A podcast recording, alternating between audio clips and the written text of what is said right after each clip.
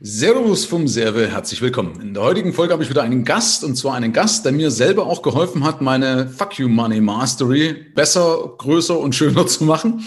Ähm, und zwar ist das der liebe Daniel Graf. Ja, Graf als Name, nicht als Adelstitel. Ja, leider, oder? Haben wir vorhin uns drüber unterhalten. Er ist, ja, Berater, leider. Für, leider. Er ist Berater für Zertifizierung bei GMUs, also bei großen und mittelständischen Unternehmen.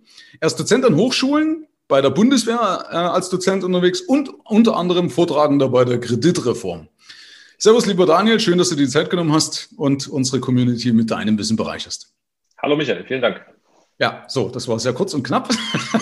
ja, ich will mal ganz kurz erzählen, was ist denn passiert und warum haben wir gesagt, pass auf, wir machen mal eine Folge drüber, weil das, was mich betrifft, betrifft ja sicherlich viele andere Unternehmer und Selbstständige oder Freelancer da draußen genauso. Und zwar geht es darum, ich habe ja das Wissen aus 25 Jahren in Form gegossen über meinen Kurs. Der nennt sich halt Mastery, Fuck You Money Mastery. Man muss ja dem Kind irgendeinen Namen geben. Und äh, ich war sehr, sehr, sehr dankbar dafür, dass du dabei warst, aus drei Gründen. Und ein Grund war auf jeden Fall, dass wir als, als ja, langjährige Inhaber oder als, also als langjährige Berater, mal so rum, eher dazu neigen, die Expertise, den Bogen der Expertise zu überspannen und Fachidioten zu werden. Ja, ja. ja.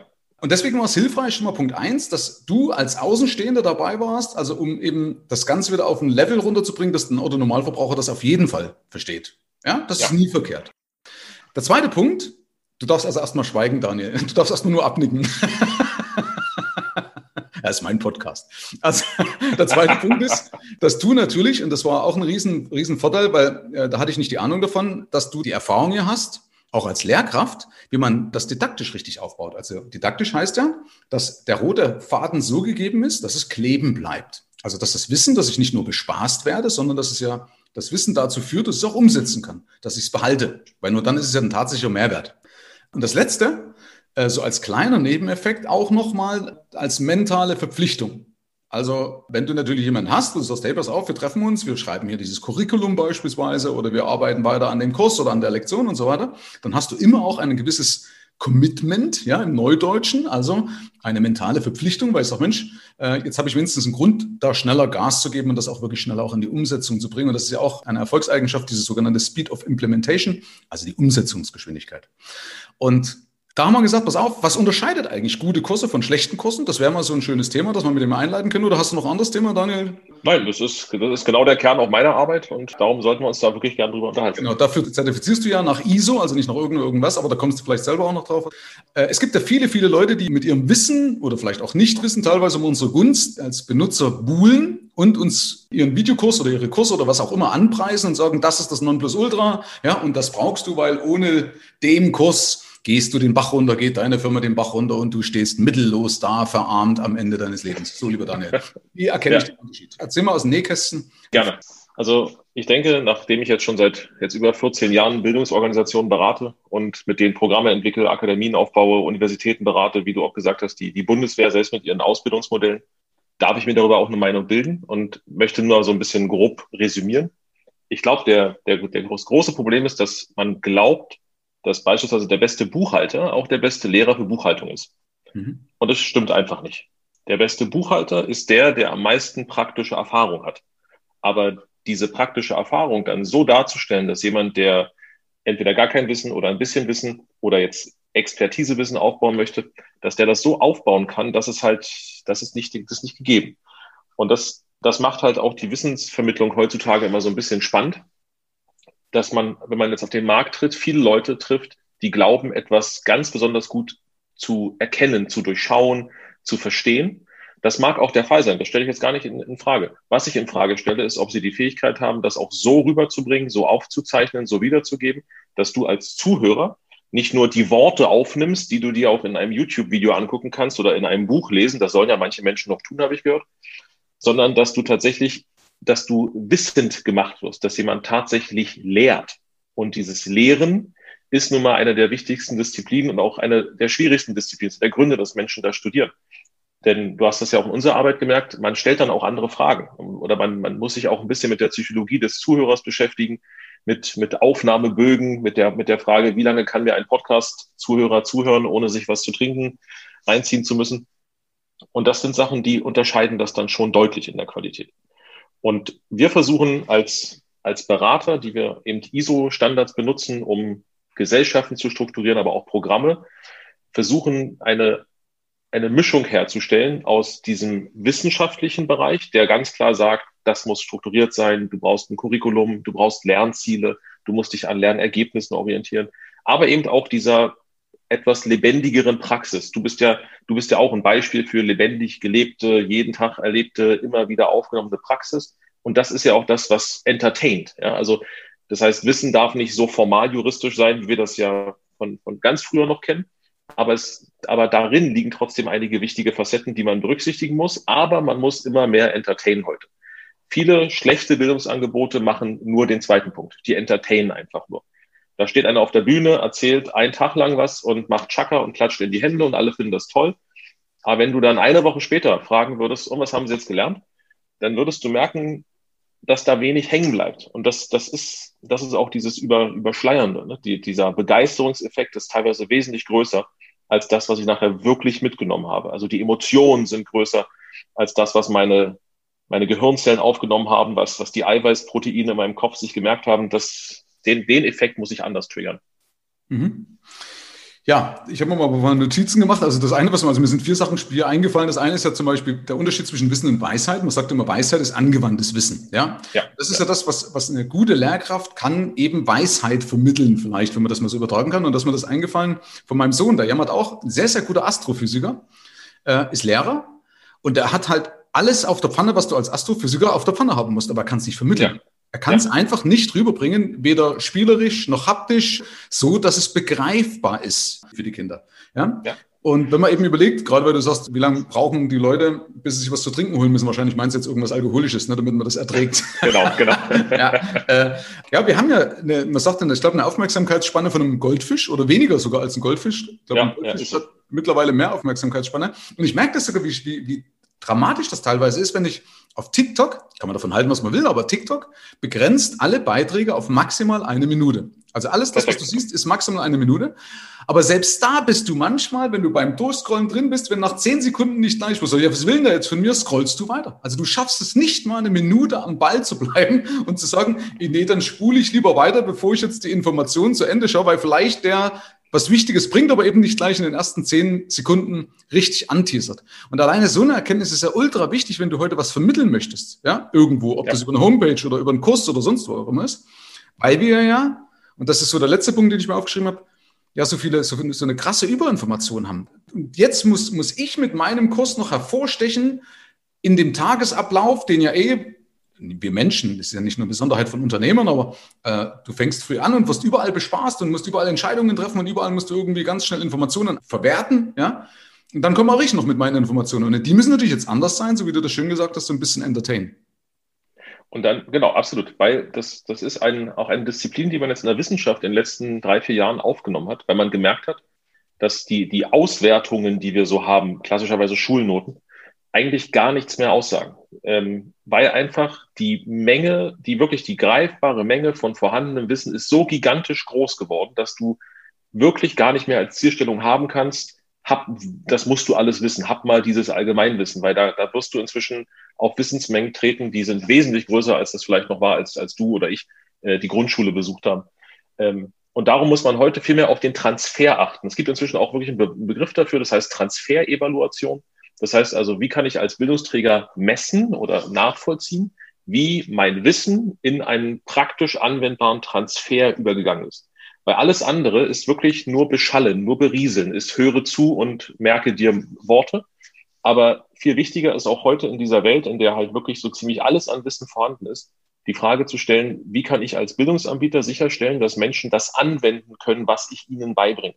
Da gibt es sicherlich auch Grenzen. Ne? Wir brauchen jetzt nicht über Kindergärten und sowas reden. Ich rede wirklich von Weiterbildung, von Coachings, von Trainings, von Angeboten aus diesem Umfeld, wo sich wirklich jeder, der sich so nennen möchte, als seriöser Bildungsanbieter die Frage stellen muss, wie stelle ich sicher, dass meine Kunden einen Transfer hinbekommen können, weil nur dann wird ihr Leben ja auch davon beeinflusst. Nur dann können sie sich verbessern, dann wird irgendwas anders.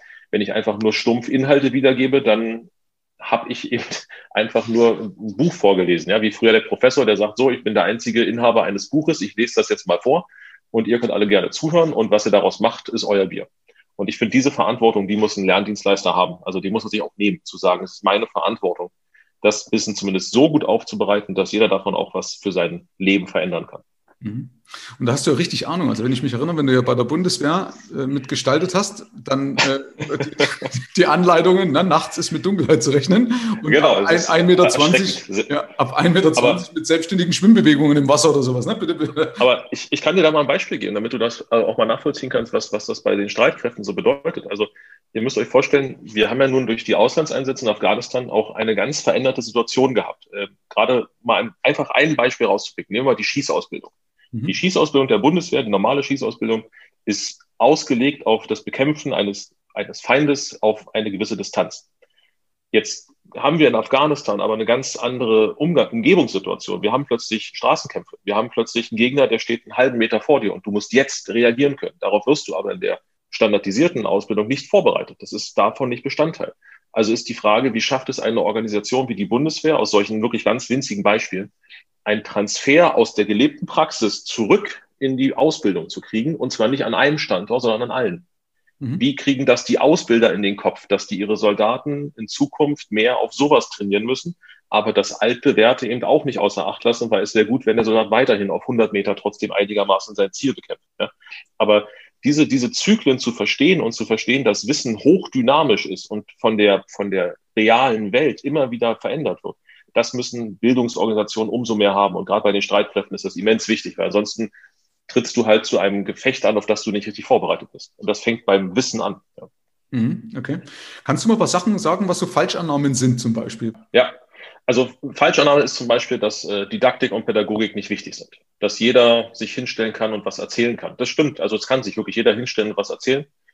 Es gehören aber ein paar wirklich kleine einfache, haben, haben wir ja auch gemerkt bei, bei deinem Programm, ein paar kleine einfache Hebel dazu und schon erhöht sich die Aufmerksamkeitsspanne, schon erhöht sich ähm, der Grad dessen, was sich Leute merken können, wenn du einfach ein bisschen auf didaktische und pädagogische Grundlagen eingehst. Und wir reden jetzt hier wirklich von Sachen, die kannst du innerhalb von einem Wochenendseminar lernen.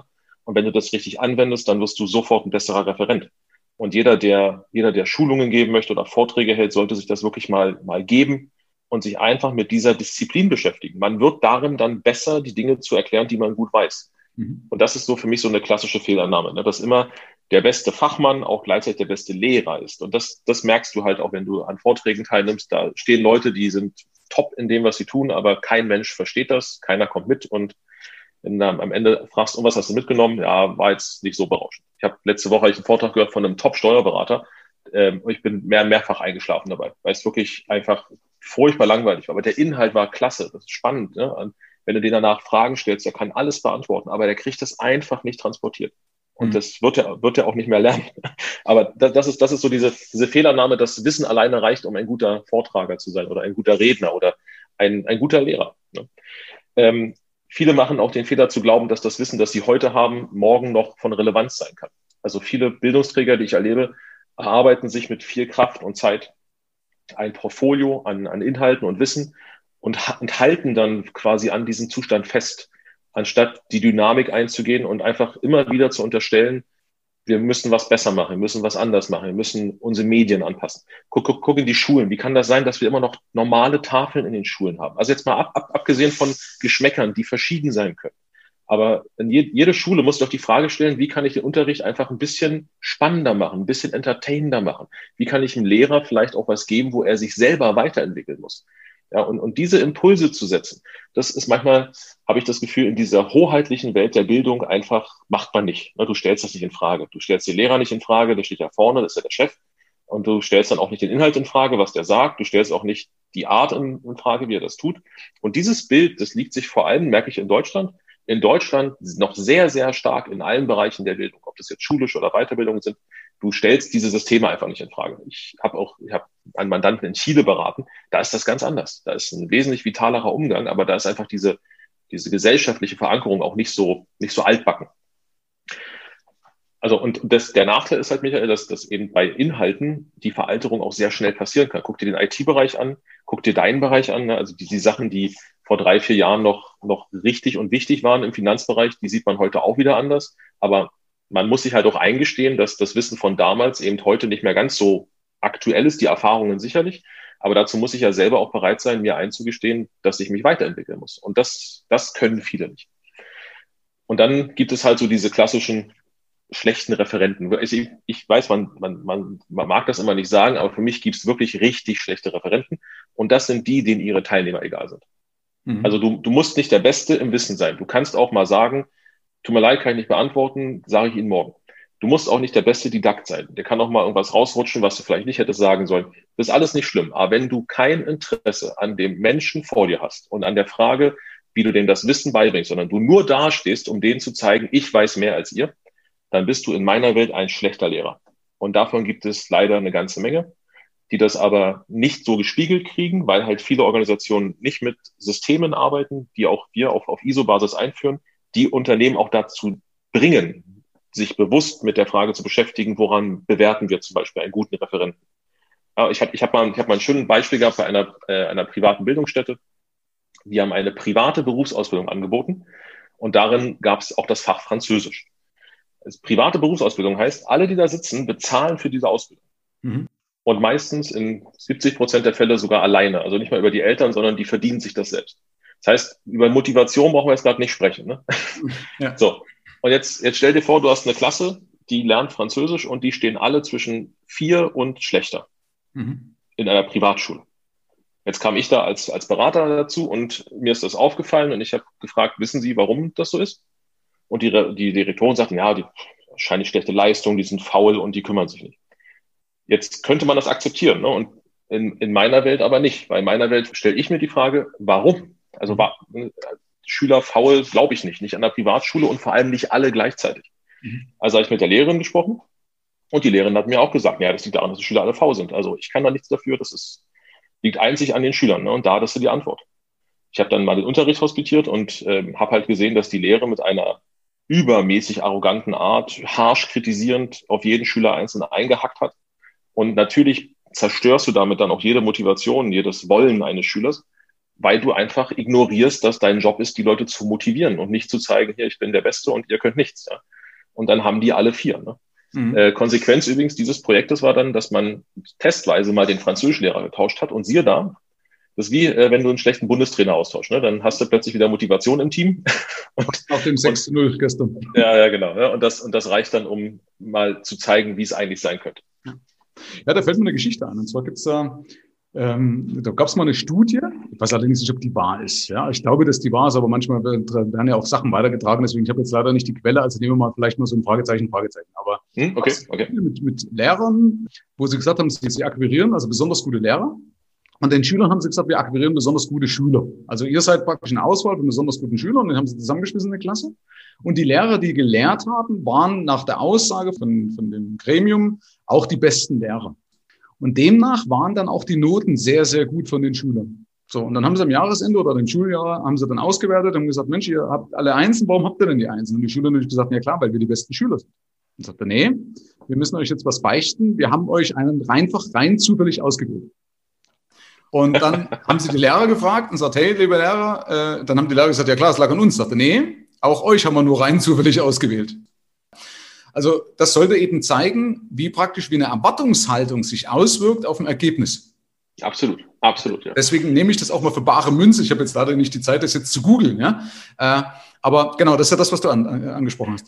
Also ich, ich kann das so bestätigen. Ähm, eine, eine unserer wichtigsten Normen, also in unserem Bereich ist die ISO 9001 und die, die fordert zum Beispiel von Unternehmen, auch Bildungsunternehmen, dass sie als allererstes ein übergeordnetes Leitbild aufstellen. Also definieren, wer sind wir, wofür stehen wir, was wollen wir, wo wollen wir hin, was soll unseren Schülern passieren. Und ich, ich möchte auch hier wieder ein Beispiel geben.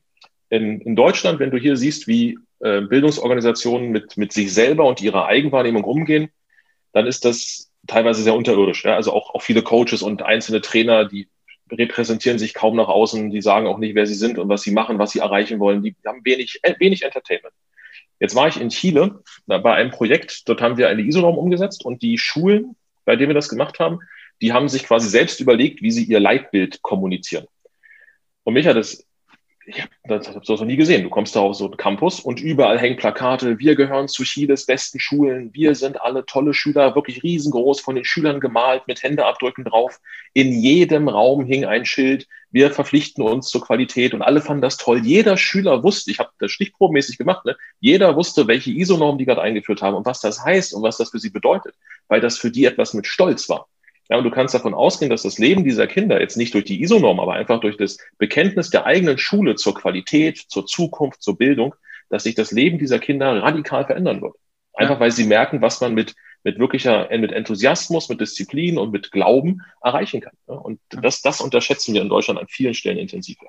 Brauchst aber natürlich auch eine gesamte Kultur dazu. Also gut. Absolut, das ist der Punkt, genau. Aber sonst ist es überhaupt nicht integer. Ne? Wenn ich auf mein Auto drauf klatsche, wir sind der Service-Profi und jeder meiner Mitarbeiter weiß, dass eigentlich wir von Tuten und Blasen oder zumindest niemals stehen, ja, dann ja, ja. ist so ein Slogan natürlich eher sogar kontraproduktiv. Ja, weil jedes Mal, wenn sie an dem Slogan vorbeigehen, werden sie daran erinnern, wie schlecht sie eigentlich sind. Ja. ja. Äh, aber ja. ja, ist, ein, ist ein, ein wichtiger Ansporn, kann man sich zum Beispiel auch mal grundsätzlich mal merken, wenn du mal in eine Firma reingehst oder auch in deine eigene Firma, äh, was steht da dort? Also, oder wo ist ein Leitbild?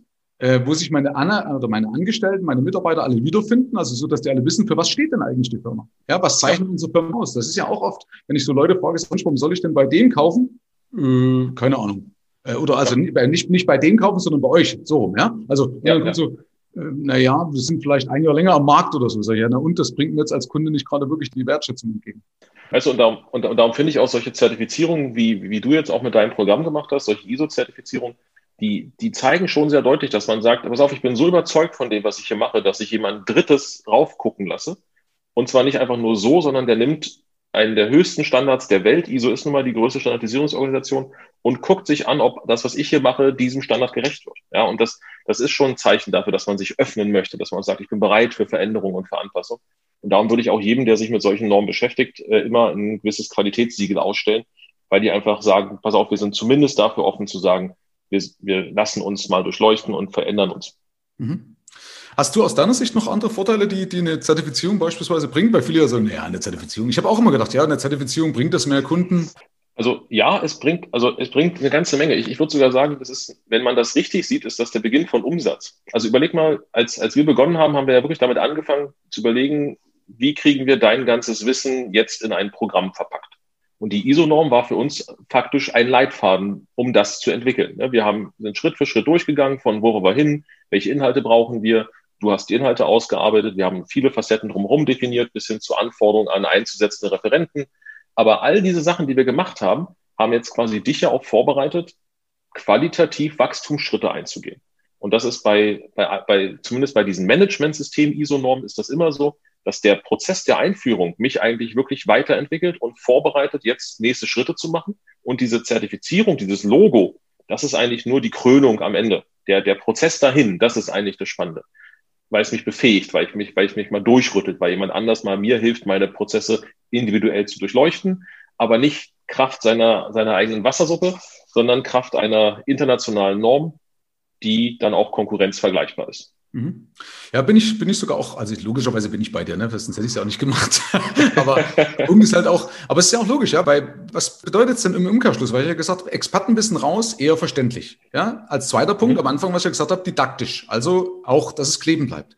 Was ist denn der Nutzen? Der Nutzen ist ja ganz einfach, dass ich mehr Erfolgsstories habe. Also der Grad derer, die das umsetzen können. Und wenn natürlich mein Know-how was taugt, dann ist das, was wir umsetzen, ja auch erfolgreich. Und damit habe ich mehr Erfolgsstories äh, und die Kunden sind ja mein Aushängeschild, das trägt sich weiter rum, ich habe bessere Referenzen, ja.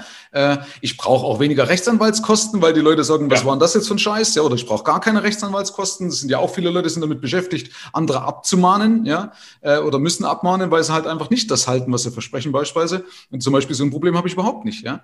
Und das wird halt bestärkt, weil manchmal sitzt man ja auch, sagen wir, auf, eine, auf einer gewissen Arroganz das ist ja diese, diese, diese Fachidiotengeschichte. Ja, wenn du nach 25 Jahren denkst, schon, ja, ne, also wer soll mir was? Und natürlich kann ich das. Ja, äh, da gehört dann noch gutes Selbstvertrauen, also gerade so ein Unternehmer, ja, dann sagt er, da habe ich doch alles drauf. Und da ist ja wichtig, auch mal das Ego rauszunehmen und Leute eben wie dich mit ins Boot zu nehmen. Das war für mich halt damals plausibel, ähm, dass das einen Sinn macht. Also ich, deswegen verstehe ich auch Leute, ne, die sagen, ja, was, was brauche ich doch keinen, keinen Fremden, der mir sagt, wie ich hier zu lehren habe. Ne? Aber genau das habe ich ja selber auch mitbekommen dadurch war das für mich auch, auch überhaupt keine Überlegung. Ja? Ja, das freut mich. Aber wie, wie, wie du es beschreibst, so, so geht das halt vielen. Also ich, ich führe manchmal auch Großkonzerne, die wir als Kunden haben. Das sind wirklich die, die kleinen Unternehmer, machen viel, wesentlich mehr Spaß, weil du da wesentlich mehr Vitales entwickeln kannst. Aber ihr müsst auch überlegen, warum holt ein Großkonzern sich denn jemanden wie jetzt mich oder meine Mitarbeiter hinzu? Die, die haben diese Kompetenzen im Unternehmen. Die brauchen uns eigentlich nicht. Was die brauchen, ist ein objektiver Dritter, der ihnen ihre Prozesse spiegelt. Das brauchen die. Ja. und das ist, das gilt für den großen Konzern genauso wie für den kleinen Unternehmer, weil wir alle, ich inklusive, wir sind nun mal nicht, nicht, nicht frei von, von Fehleinschätzungen in unseren eigenen Strukturen. Und darum ist es gut, jemanden zu haben, der jetzt nicht einfach nur sagt, ich bin besser, bin ich nicht, ne, sondern ich bin ein Übersetzer einer Norm und versuche jetzt mit dir zusammen diese Normen in dein Unternehmen reinzuspiegeln und zu gucken, wo kommt ein gutes Ergebnis raus und wo ist gar nichts und wo merken wir, da sind wir nicht so gut drauf, wie wir es eigentlich dachten. Ja, und dann habe ich Maßnahmen, dann kann ich mich verändern, brauche natürlich immer den Antrieb, was tun zu wollen. Wenn ich das, wenn ich den nicht habe, hilft mir auch eine ISO-Zertifizierung dabei nicht weiter. Ja, das ist logisch. Ne? Das ist immer ein Zusammenspiel. Ähm, hast du sonst noch irgendeinen Tipp dazu? Oder was wichtig wäre jetzt im, im Zuge dessen? Also, also ich würde auf jeden Fall jedem, der sich mit, mit dem Gedanken ähm, trägt, irgendwo ein, ein Training zu buchen, ein Seminar einzukaufen, eine Weiterbildung zu, zu, wahrzunehmen, ein Studium zu nehmen, ein Coaching in Anspruch zu nehmen, wirklich zu fragen, den Anbieter, sag mal bitte, nach welchen Qualitätskriterien hast du dein Programm aufgestellt? Wonach, wer, wer prüft denn dich? Wer stellt das bei dir sicher? Die Antwort muss nicht immer sein, ein TÜV, eine ISO-Norm, was auch immer. Aber es wäre zumindest gut, wenn die Leute dazu genötigt werden, mal zu, dann klar, klar zu bekennen, warum sie glauben, dass sie jetzt in der Lage sind, etwas gut rüberbringen zu können. Und ihr werdet feststellen, dass in vielen Fällen die Antworten nicht wirklich befriedigend sind. Mhm. Also ich, ich, ich, darf, ich darf mir teilweise auch Werbeanzeigen nicht angucken, wenn dann Leute wieder von ich bin zertifiziert von und geprüft durch und so weiter. Die, wirklich drei Viertel davon ist, ist Murks, ist, stimmt auch nicht ähm, staatlich geprüft ist zum Beispiel so ein, so ein Icon, was man ab und zu mal durch den Raum geistern hört. Einzig staatlich geprüft ist eine Berufsausbildung. Also es gibt nichts anderes, was, was da irgendwo reinfällt, aber viele werben damit, ne? Oder staatlich zugelassen. Es gibt so eine, so eine, gibt so eine schöne Brücke über die Zentralstelle für Fernunterricht, muss sich Fernunterricht tatsächlich einem staatlichen Zulassungsverfahren unter, unterstellen. Aber das heißt nichts anderes, als dass die im Rahmen der Gesetze arbeiten. Ja, trotzdem kann man damit natürlich werben und dem Zuschauer suggerieren, dass man qualitativ irgendwie groß ist, was man nicht ist. Man muss, man arbeitet schlicht im Rahmen des Gesetzes. Also dann, dann wäre dein Führerschein auch staatlich zugelassen. Ja, wärst ein staatlich zugelassener Autofahrer. Ob das jetzt ein Indiz für Qualität ist, weiß ich auch nicht. Ne? Ähm, darum, da würde ich immer wirklich, da würde ich sehr vorsichtig sein.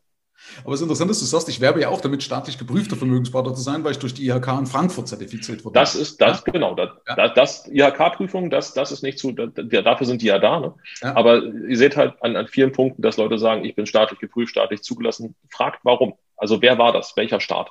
Die IHK oder hat irgendjemand hat, hat irgendjemand anders dir das ausgestellt, weil jemand dem gesagt, der, der Unterschied ist, es gibt zum Beispiel staatlich zugelassene Ergänzungsschulen und die werben damit, dass ihre Kurse staatlich geprüft sind. Das heißt aber nicht, dass ich dann auch staatlich geprüft bin. Das heißt nur, dass der Kurs zugelassen ist, weil er Teil eines Ergänzungsschulsystems ist. Und da, bei diesen Formulierungen muss man wirklich aufpassen. Viele werben damit auch ohne zu wissen, dass sie da eigentlich falsch werben. Darum würde ich immer nachfragen. Immer, auf welche Zeit kann ich mal euer Curriculum sehen? Kann ich mal euren Lehrplan sehen?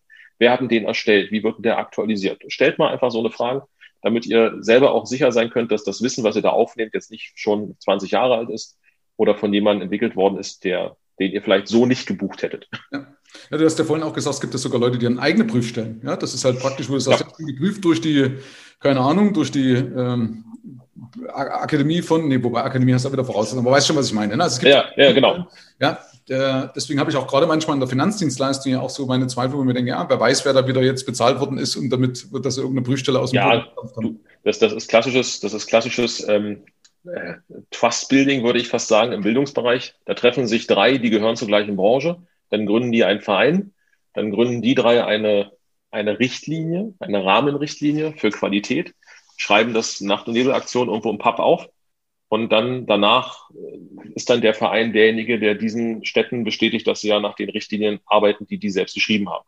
Und das, das muss nicht falsch sein. Also wenn, wenn der Verein entsprechend groß ist und entsprechend viele Mitglieder hat. Das Forum Distance Learning zum Beispiel ist so ein schönes Beispiel für eine Vereinigung von Fernkursanbietern. Ähm, dann ist das absolut gut, weil da sitzen viele wissende Leute drin, äh, tausende Mitglieder. Da kommt gutes Wissen für die Branche zu, zustande. Aber deswegen sage ich, man sollte sich immer angucken, von wem denn geprüft, von wem denn die Richtlinie erstellt. weil das gibt mir dann auch Aufschluss über den Wert dieser Richtlinie, die da erstellt worden ist. Kriege ich das denn überhaupt raus? Ich sage, ja, also wer hat es erstellt? Klar, aber dass ich rauskriege im Impressum, okay, warte mal, stopp, das seid ja eigentlich ihr selber, weil ich könnte das ja auch über Strombänder machen. Also wenn ich will, kann ich das ja sowieso immer fingieren, oder? Ja, ja also ich, ich, genau, du, du kannst da auf jeden Fall immer nachfragen und ähm, ich, ich mache die Erfahrung, ich mache das immer. Also wenn, wenn irgendwo steht, zertifiziert und geprüft, dann frage ich immer von wem und gucke mir die Antwort an. Und wenn die Antwort dann auch so ein bisschen schwammig ist oder die dann schon so ein bisschen komisch werden, dann ist bei mir jetzt schon das Vertrauen wieder einen Meter gesunken. Also ich, ganz ehrlich, jemand, der das, der da sagt, du, hier, globale Norm, kannst du nachlesen, ISO, größte Organisation der Welt, guck nach, da gibt es jetzt keine Fragen mehr. Und wenn jemand, wenn jemand an der Stelle mir keine klare Antwort geben kann, habe ich auch eine Antwort. Mhm. Okay. Gibt es neben der ISO noch andere, wo du sagst, okay, die sind genauso verlässlich? Und, und ja, also, also ähm, die IHK hat unwahrscheinlich hohe Qualitätsansprüche, was, was die Prüfung anbelangt. Also wenn jemand bei der IHK etwas hat prüfen lassen, kann man immer davon ausgehen, dass der Rahmen sehr stark standardisiert ist, was da und wie geprüft wird. Also bei der IHK, da würde ich nie einen Zweifel hinterstellen. DIN genauso mhm. als äh, das, das Deutsche Institut für Normung. Äh, auch dort kommen viele unabhängige, ich mache Anführungsstriche, äh, unabhängige Experten zusammen, die ihr Wissen, ihre Erfahrung mit einbringen, aber die werden immer zusammengesetzt mit technischen Experten von DIN, also Leute, die Normen schreiben. Das heißt, in DIN-Norm wird auch stets darauf geachtet, dass persönliche Befindlichkeiten oder auch Überstrahlungen, die aus einer Ecke kommen könnten, entfernt werden, so gut es eben geht. Also alles, was DIN, was ISO ist, kann ich bestätigen. IHK sind immer gut.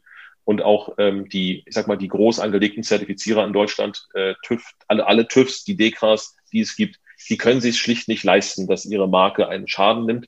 Und darum kann man immer davon ausgehen, dass wenn die irgendwas bestätigt oder zertifiziert haben, dass die das auch richtig gemacht haben. Weil der, der Schaden für die wäre viel zu groß, wenn die an irgendeiner winzig kleinen Stelle eine Ausnahme machen würden ja. und dann aber ihre große Marke in Gefahr bringen. Okay.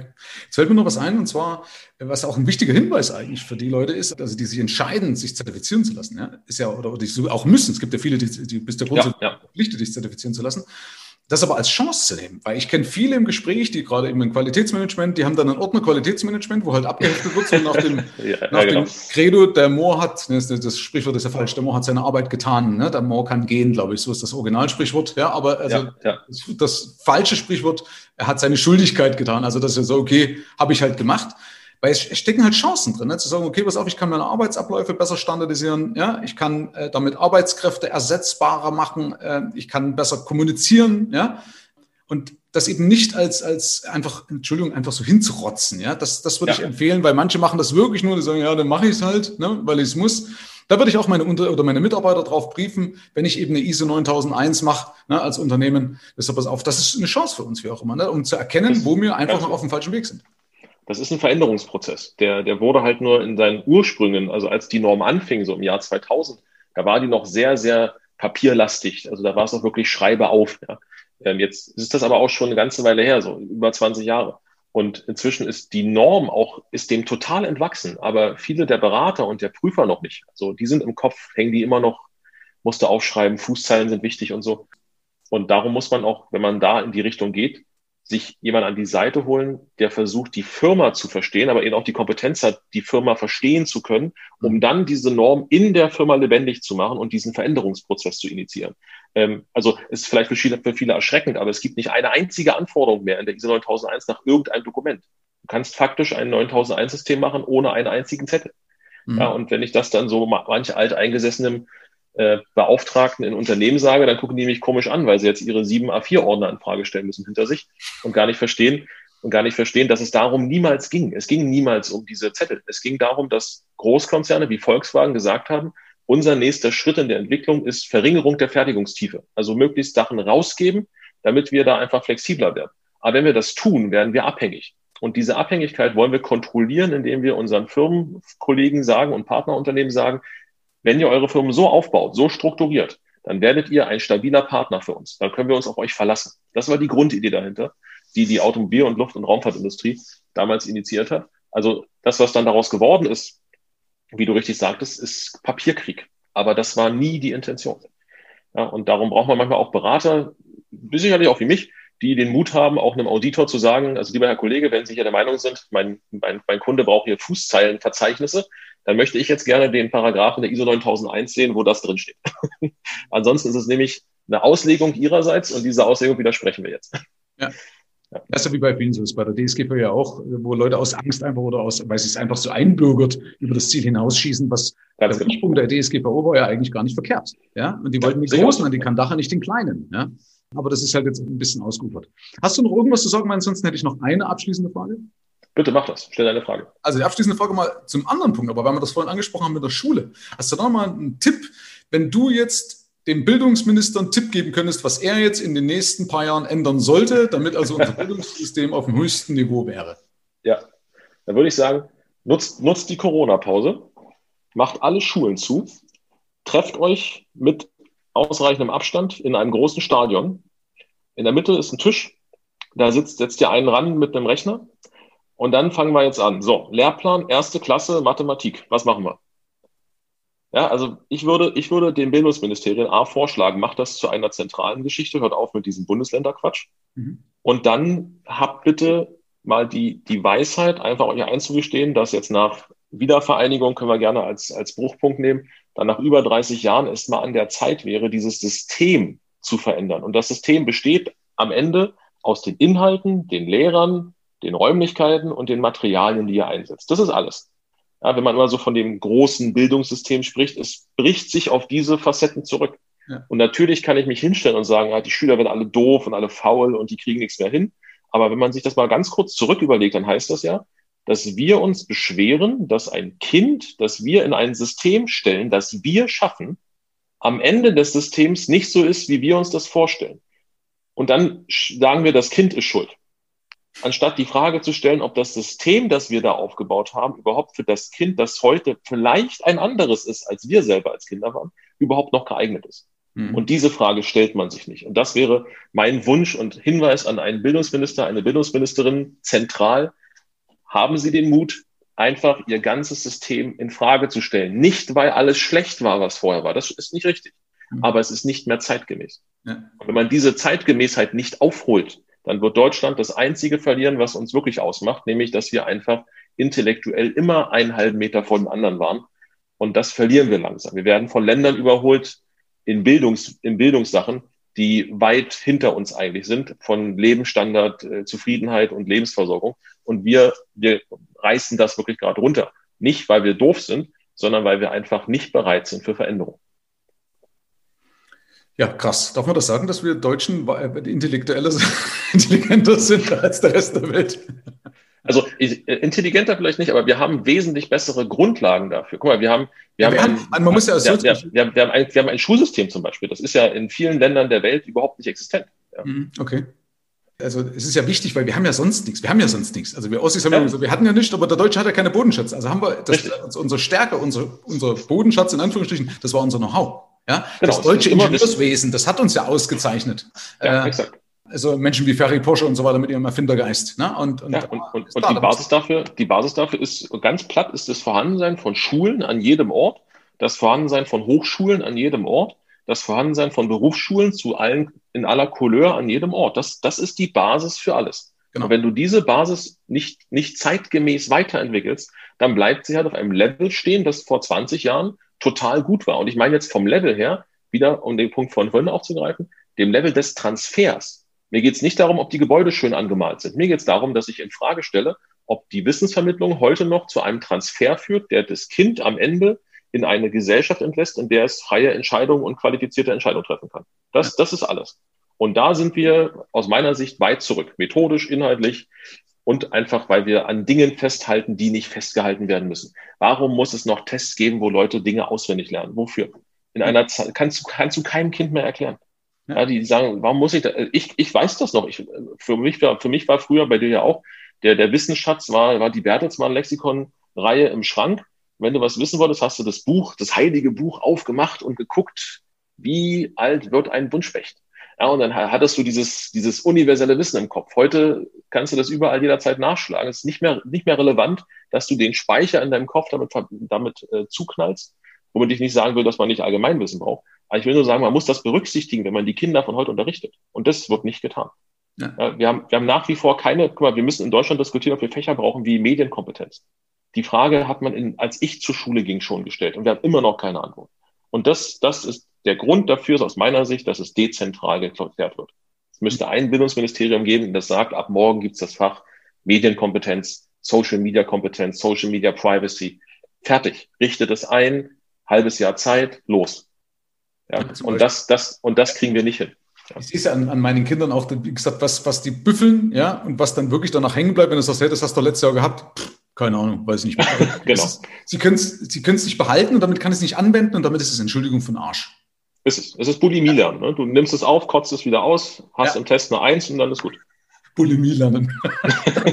Elsterglanz, die Band, äh, die Dings kennst du vielleicht ja, nicht. Ja, die kenne ich, ja klar. Ja, weißt du, was hat er erzählt? Du hast Matroschka-Autismus. du bist was? ein intelligenter Mensch im Körper eines Dummen. Und dieser Körper oder dieser Dumme lebt im Körper eines noch Dümmeren.